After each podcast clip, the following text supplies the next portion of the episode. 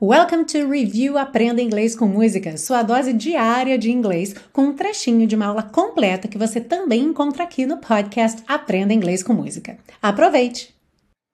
I'm singing in the rain. Singing in, juntinho. I'm singing in the rain. Just singing in the rain. Aqui, just singing, ficou como se fosse um dois S's. O T do just não é pronunciado. Então, just singing in, novamente, the rain. What a glorious feeling. I'm happy again. Na música, ele junta o feeling com o I'm, então fica What a glorious feeling, I'm happy again.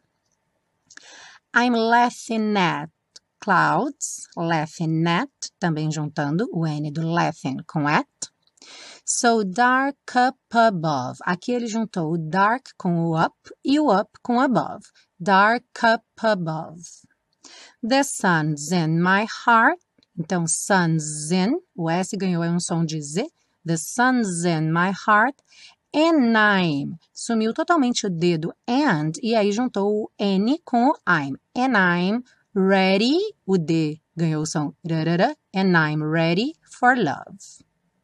Ah, e se você busca um curso de inglês passo a passo com a minha orientação, conheça o Intensivo de Inglês da Teacher Milena, meu curso de inglês que te oferece 30 dias de garantia incondicional. Saiba mais em www.intensivo.teachermilena.com.